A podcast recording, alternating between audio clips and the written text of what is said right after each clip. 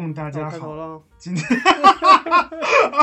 好，你开头吧，你开头啊。好，你开头，你开头，你开头，你从来没有开过头，你来吧。啊，今天是公元二零二零年十月十八号，嗯，今天是礼拜天，嗯，京都今天比较冷，现在只有十二度，所以我在家穿着羽绒背心。嗯嗯，北京的天气怎么样？北京也比较冷，北京也比较冷，晚上哎，十二度哦，北京九度只有晚上。诶，嗯，可能台嗯湾的朋友们可能、可能没有经历过什么叫九度吧。有啊有啊，台湾会冷到这个，台北会有的，台北会有九度，嗯，嗯，但一定没有零下九度，对吧？嗯，台北我觉得部分人的心里可能会到零下，啊天哪！嗯，我觉得好吧，这半个月来，台湾嗯发生还蛮多事的，因为事情其实蛮多的，对吧？发生事情我感觉就比较激烈一些，对吧？嗯嗯就是其实我们上次是从那个欧阳娜娜聊的嘛，嗯吧嗯，就我们当时录的时候，欧阳娜娜好像还要被罚钱，结果、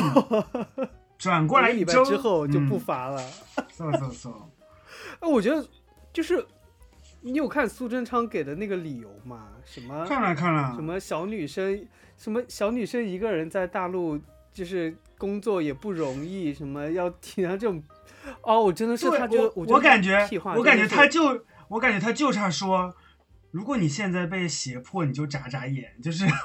就差说这句了。对，就是就是一副总觉得大家是被迫的感觉，我也是嗯不懂，就是就他们的惯性思维非常非常严重，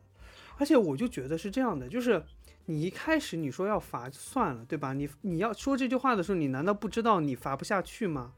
最后还给还给自己去找一些这种有的没的理由，就是我现在真的是看苏贞昌满脸就是一一副想捶他的表情。嗯，就是嗯你知道人丑就算了，怎么能讲出这种人丑多作怪逻辑的话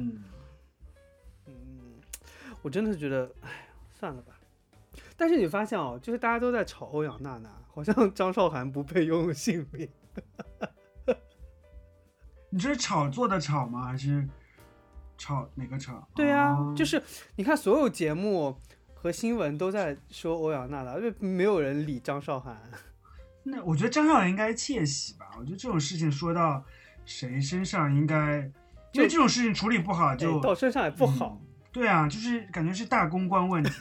嗯，但是我觉得，我觉得就我就嗯，嗯同同样的，过了一段时间，嗯、国务院还是国台办不是发布了那个对台湾的情报机构的这个一个、一啊个书嘛？它里面我觉得它的嗯话术言辞跟苏贞昌酸这个说欧阳娜娜的言辞，我觉得有异曲同工之妙。大陆就是直接指说，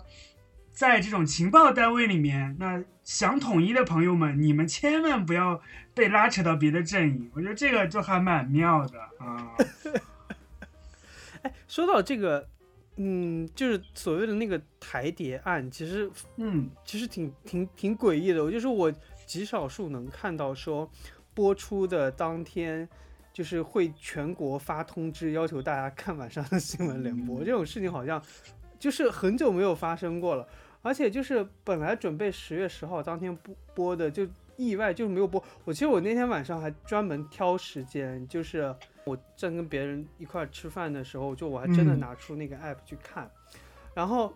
就我听完那个内容提要以后，我就翻白眼，就是没有任何当天说要播的内容。然后后来就在传说那个东西就是就被延迟了一天，哦，因为十月十号本身就很敏感嘛，对吧？就是因为早晨蔡英文刚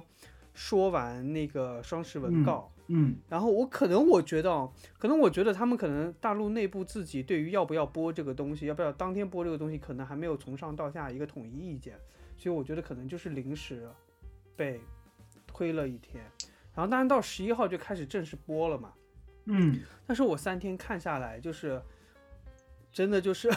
我也不懂他为什么要播这几个东西，就是我不知道你看没看那个详细的那个。我我没有哎，但是我我我从台湾的这个新闻里面是知道了这个事，但我没有看大陆的原版的新闻。嗯就是因为我觉得是说，嗯、我看下来啊，就是我我嗯我今天也不太想去评论说这个东西到底它是不是间谍，或者是跟间谍有关嗯系。我觉得这个是不同政政府之间他认定的问题。嗯但我觉得就是我看下来那个节目制作的方法，就是非常非常的怎么说，就是非常大陆化，就是你能明显感觉到这个这个东西，这个专题片并不是做给台湾的政客或台湾的民，起码是台湾的民众看的，就他的表达手法就非嗯常的记录，就是专题片化，就是非常像我们以前。哦你记得很久以前，就是央视也会做一些，比如说像一些邪教啊，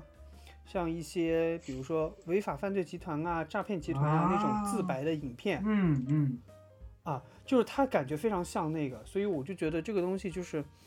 呃，因为后来也在很多的那个那个台湾的那个综那个政论节目里也去聊这个事情，就是说这个东西的目的到底是什么。其实我也我我倒也是觉得这个东西是来用来做内宣的，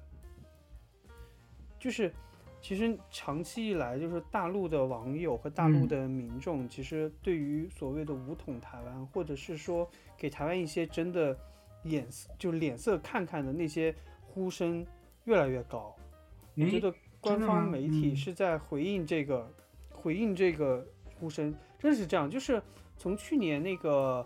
呃香港的反送中运动开始，就是因为台湾不是一直在炒作这个话题嘛，一直到蔡英文选举，一直到这个大概也一年多的时间了。就是这一年多的时间，就是大陆的网网友，特别是在微博上，嗯就对于台台湾的那个耐性，就是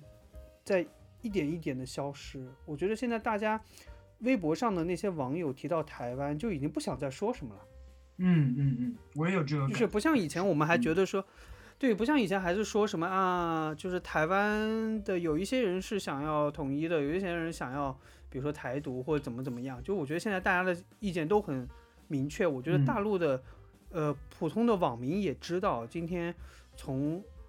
就是从民众的角度来说，嗯台湾人并大多数并不想统一，就是这个认知以前可能大陆并不是那么清楚。嗯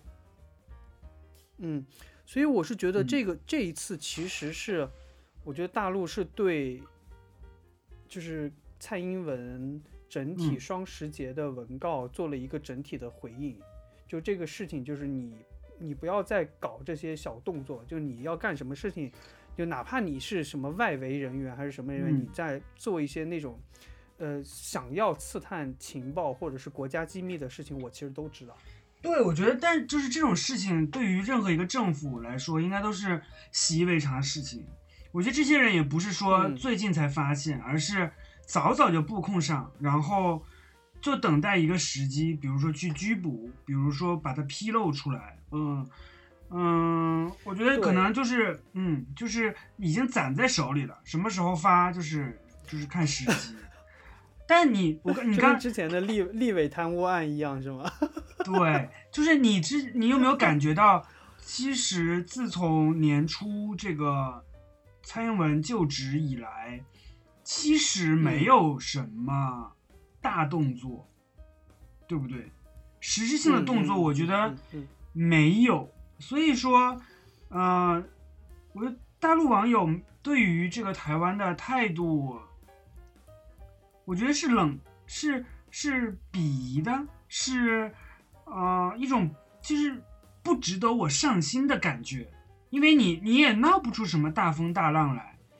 对吧？我就是我是我是有这种感觉啊，嗯，因为我是觉得说现在，呃，我不知道官方怎么看，我觉得大嗯。陆的网友就很明确了，就是我已经不想管台湾这些有的没的的事情了，就是你搞来搞去，无非也就是这些东西，嗯而且绝大多数的大陆网友其实也并不知道台湾现在整体政坛，比如说大家在日常聊的那些，不像我们关注的比较多，在日常聊的那些花边新闻，其实大家并不知道。就是整体对于大陆网友对于台湾的印象就是就是觉得说，现在因为民进党执政，然后所有的所有台湾人都很反大陆，然后抱着美国的大腿，然后我们也不想管你了，反正就是总有一天你就是我们会用武力的方式把这这个问题解决。我觉得这个是很多大陆网友就是现在有对台湾的政治政坛有一个比较统一的印象。嗯嗯嗯。嗯，其实我们为什么我觉得最近半年一年，就是就是类似于像胡锡进啊、像环球时报啊这种比较鹰派的呃媒体，就是在微博上特别受追捧的原因。嗯嗯，我觉得也是民众或者网友，呃，因为在外界找不到什么突破口，可能鹰派的微博就是他们一个宣泄情绪的一个地方，对吧？嗯嗯嗯，是的，因为你你官媒不可能讲这么过激的话，对吧？有时候过瘾的话，官方是不可能讲的啊，所以你要听，就官媒顶多，官媒顶多就是勿谓言之不预，谴责一下啊。嗯，对，就是所以我就觉得，嗯，我觉得这个事情是一连串的啊，就是从那个蔡英文的双十文告，虽然我其实不太懂，就是。台湾媒体大多数不管蓝的绿的，都说蔡英文的那个双十节的那个讲话是放软了调子。嗯，就是我其实并不觉得，因为你仔细看他的所有的全文，就是今天他那个全文虽然在用词和遣词造句上，并不像那个人民日报前两天发的那个告台湾情报部门书那个用的非常。战斗式或革命式的那种用语，他没有那么硬，但是他说说的所有的观点和做的所有的事情，其实非常明确的是，他今天要更偏向于制，就是要重新塑塑造，就是台湾周边国际环境和邻国的一些外交关系的一种意愿嘛，就是他今天希望拿拿着美国的支持，然后去找一些地缘政治上想要。呃，给中国一些颜色看看的，比如说印度啊、东南亚的一些国家，对吧？就是包括日本，他希望制造一些周边局势的这些小国家围剿中国的一种国际局势，去平衡它。所以他今天并不是想单枪匹马的在外交上跟大陆对杠。我觉得他今天在那个区域和平的那个章节说的非常清楚他的这个策略。然后第二个呢，就是说。他对于大陆的那个两岸的关系，你虽然你看他说我就是他们愿意什么任何东西都可以谈，然后就是说又说两岸和平，呃，从原来你像前前两年都说两岸和平的破坏者是对方嘛，是大陆嘛，嗯，今年又其实放稍微换了一个调子，就是说这是双方共同的责任，但是其实你发现他两岸的政策上和立场上，并没有提出任何建设性的解决方案。就是我们，我记得我们之前聊过，就是今天不管是大陆的那个方案再烂，你再没有人接受也好，毕竟今天一国两制是大陆这么多年提出来一个非常比较成熟和比较系统性的方案，但是今天你台湾不愿意，呃，你你的方案是什么？你的方案如果是一中一台，我觉得这个就已经突破大陆底线了。我觉得你你你讲你聊的这个话啊，你聊这个话题已经太后面了，因为这个话题成立的基础是，就就是台湾如何回来嘛，对吧？但是现在 台湾是不打算回来的，不打算接受。但是其实你看，就是台湾就算不打算所谓的统一这件事情。那么在现在不统一的情况下，两岸和两岸的关系要怎么处理？我觉得蔡英文也没有给一个非常明确的方案。嗯，哦，就他的方案就是。你说说到这儿，我觉得最跟最近的这个一些正事联系起来，那比如说这个最近前天还是昨天，农委会说这个农业供水要停止了，因为今年台湾有点旱。因为没有台风，嗯，没有台风来过，然后今年的本身的气候是比较旱的，那已经农业上开始停用水了，但是这个事情造成了很大的一个影响，因为早在五月份的时候就开过了第一次这个关于用水的紧急会议，当时没有一个给出具体的方案，结果拖到了十月第二次会议才召开，所以说，其实郑丽文之前在几个月前就已经预警过立法会了，但是没有人回应这件事情。所以说，从这儿你再看，如果说上升到国家层面的这个所谓国家层面的事情的时候，关乎到整个可能是就是上千万的老百姓的利益的时候，民进党就是什么政策也拿不出来，除了给钱，对。对吧？所以说可以看得出来，这件事情我国民进党真的是非常的无能啊，这个政府，你有有这种感觉吗？对，其实这件这件事、嗯。这件事情其实还有一个点，就是你看这两天，就是昨天，陈时嗯。中突然跑出来说要流感疫苗要停打，在五就四十到五十岁的那个那个那个那个那个年龄层，就是嗯。就是因为今天就是每年台湾采购的那个呃流感疫苗都只是六百万支，那今年嗯。其实任何有任何有一点执政能力的政府都会知道，在今年这种 COVID-19 的大环境下，流感疫苗一定会被疯抢，嗯。因为这个时间点秋冬季没有人想要感冒，对吧嗯嗯。所以就是，但是他在这个大环境下，他并没有做任何的备货，他还是只进了六百万支，就导致现在刚开始开打就已经打到了两三两三百万支，就已经不够打了。他这个疫苗是我觉得，是台湾自制的还是从外面采购的？呃，这个我倒没有去看，反正就是流感疫哦苗嘛。其实流感疫苗现在已经非常普及了，说实在话，嗯就是，呃但我觉得这个东西就是凸显，就是说，呃，我觉得现在民进党政府不管从上到下的各个部委，对于执政的日常执政的能力来说，就没有任何的准备，也没有任何的经验。我觉得嗯，这就在执政能力上是非常差的一个政府。对，这不就是那个那个叫什么太平天国吗？对不对？上次咱们说的，嗯，嗯，就是你看，就是你看我们大概，你看我们做这个节目大概半年嘛，我们从蔡英文五二零那个，就是从哎从蔡文英文五二零的就职开始，我们做了嗯。第一期嘛，嗯。对吧？就一直聊聊聊聊聊到现在，就是你看，不管是从呃防疫也好，嗯。防疫的政策非常僵硬，对吧？就虽然它一封一封解一封了之嘛，嗯，对吧？然后再到比如说口罩二点零嗯、三点零上路，被各种骂，再加上三倍券，再嗯，加上你说的各种，你刚才说的农委会的水，然后再加上我们今天流感疫苗的事情，这一路过来，你会发现，就是台湾政府在应变能力上非常差。今天如果世世界局势发生了变化，或者是社会环境发生了变化，你发现没有任何的把这件事情做好的能力。嗯，超，但是超前部署，超前部署，他们却经常讲，但是没有什么事情是超前部署的。嗯，那，他们也超前部署了，但部署错了。哈哈哈哈哈！是是是，对，但你看，就是反过来，今天其实我不知道你你知不知道，就是从上周开始，大陆的新冠疫苗已经开始开始在北京、上海两个地方有限度的预约注册了、注射了。嗯，但台湾不是说不会采购大陆的嘛，对吧？对，但台湾嗯自己的疫苗连三期的试验都还没到。他们样本有限啊。对，所以我就觉得这个其实就是你看，就是我不说国力差多少，但是这两个东西就是非常明确的凸显出了两个政府之的执政能力的差距。我觉得这民进党真的是，我觉得民进党内部现在分歧也会越来越大。嗯，我觉得蔡英文这次双十的这个嗯告报告啊，我觉得就已经会让民进党的内部的某些这种气势减退了。嗯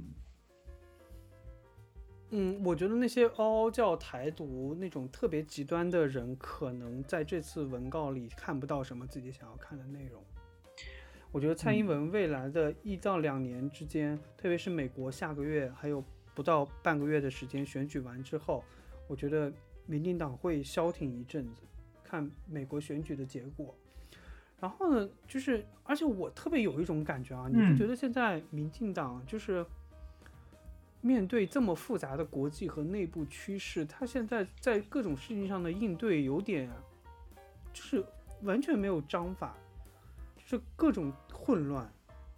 嗯然后你也搞不清楚现在整体他对外的政策是什么样，因为你发现一个月、两个月之前跟蔡英文双十那个讲那个演讲之后，台湾对于大陆、对于跟美国建交、对于国际关系这些事情上的态度完全不一样。嗯就你没发现吗？就是在捷克议长来去台湾之那那段时间，嗯可能大家都觉得说台湾在国际空间上马上就要有超级大的突破了，因为欧洲国家都来了，嗯，对吧？嗯？嗯然后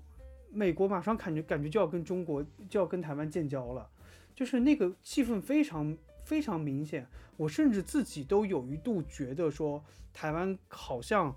要从这个突破口找到一丝的外交的解决解决的方案和路径了。但是后来他自己踩了刹车皮，就是 自己在外交部上嗯跑出来说，我们不要跟美国建交，就这件事情就非常诡异了。我觉得就是可能整个政府在蔡英文的角度来说，就是想把这个刹车给踩下来，因为毕竟我觉得就是大陆的，比如说军机呀、就这段时间在台湾海峡附近嗯的活动真的太过于频繁了，包括一些演习。我觉得是也是他们意识到了说，呃，台湾跟台湾的关系就是是特朗普连连任，或者说美国内部为了达成某种呃置换权力置换的一个一个手柄或者一个握把，它是这是一个变量，对吧？然后呢那可能就可能觉得说啊、我台湾我不甘心做这个变量，因为就毫无主动权，对吧？我我什么都得听你的，嗯嗯，所以说，嗯嗯，他们也意识到了，可能是意识到了这一点，然后再加上，因为你你要是万一真的是把这个大陆惹毛了，嗯接下来的情景没有人可以预测到，对不对？因为台湾已经没有什么可以失去了，对不对？你嗯经济已经这样了，然后现在又赶上世界上大这个大环境特别不好，你台湾再再想折腾，你再折腾只能是走下坡路，走到一个你不能翻身的时候，你就你就完蛋了，你还谈什么谈？你一点你一点谈资都没有，谁会跟你谈判？直接就就水到渠成了，对不对？嗯，嗯嗯嗯嗯，就是好像我前两天也隐约听到一个数嗯据说，嗯 听到一个数据说，上半年还是到今年到现在，台湾对于跟大陆之间的两岸贸易又创新高了。啊，就是更加依赖了，对不对？就嘴上说不要，啊，嘴上说不要，身体就很诚实。对，所以我就觉得，其实那很简单。今天在地缘政治上，台湾不是说我今天不想跟大陆交往，或者是我跟大陆操作意识形态恶，就是刻刻意的阻断这个事情就能阻断的。就在地缘政治上，没有两个离得这么近的地方可以完全不交流。是是是哦，，除非朝鲜跟韩国啊。哈哈哈，人家也有交流吧？嗯，人家都是高层就很少私下交流。嗯，嗯嗯。不过说到这个，那天不是那个，呃，金三胖不是 半夜阅兵嘛？啊，呃，我真的觉得就是戏有点过！而且那天那天是哪个节目来说来着？就是那个哦，那个光头就是郭郭正亮就一直说那个那天阅兵的是替身，不是金正恩本人。我觉得他消失的那段时间呢，可能就恶补了一下演技啊。那天徐巧芯是不是在那个雅虎的节目里唱歌来着？他不是一直唱吗？不是徐巧芯，徐巧不是，那个谁，嗯，就国民党的那个，然后那个谁，呃，赵少康还是尹乃菁让他唱《隐形的翅膀》，然后 PK 高佳瑜。哈哈哈哈哈哈！我没有看呢，等会看一下。哈哈